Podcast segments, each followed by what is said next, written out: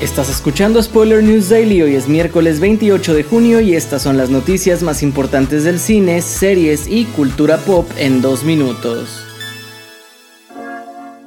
Se acaban los rumores porque David Corenswet y Rachel Brosnahan han sido elegidos oficialmente para interpretar a Superman y a Lois Lane en Superman Legacy, la primera cinta del DCU. James Gunn, copresidente del estudio, fue quien confirmó la noticia a través de Twitter, donde aseguró que ambos son actores increíbles, pero además también son excelentes personas. Recordemos que Gunn también se encargará del guion y de la dirección de la cinta. De acuerdo con el portal Deadline, la decisión se tomó luego de que ambos hicieran una prueba de maquillaje y vestuario, en donde Gunn y Safran se sintieron convencidos.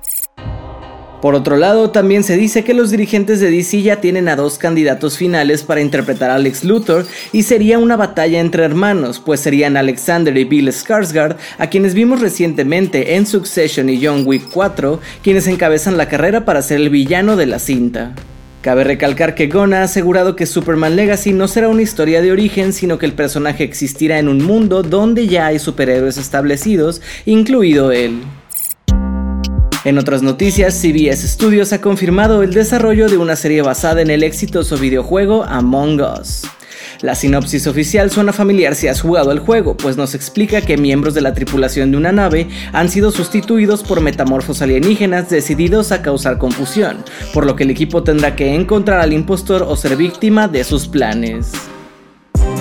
Esto ha sido todo por hoy. Recuerda seguir este podcast donde sea que lo estés escuchando para enterarte de cada nuevo episodio. Yo soy Andrés Addiction y Spoiler News Daily es una producción de Spoiler Time y Posta. Hasta mañana.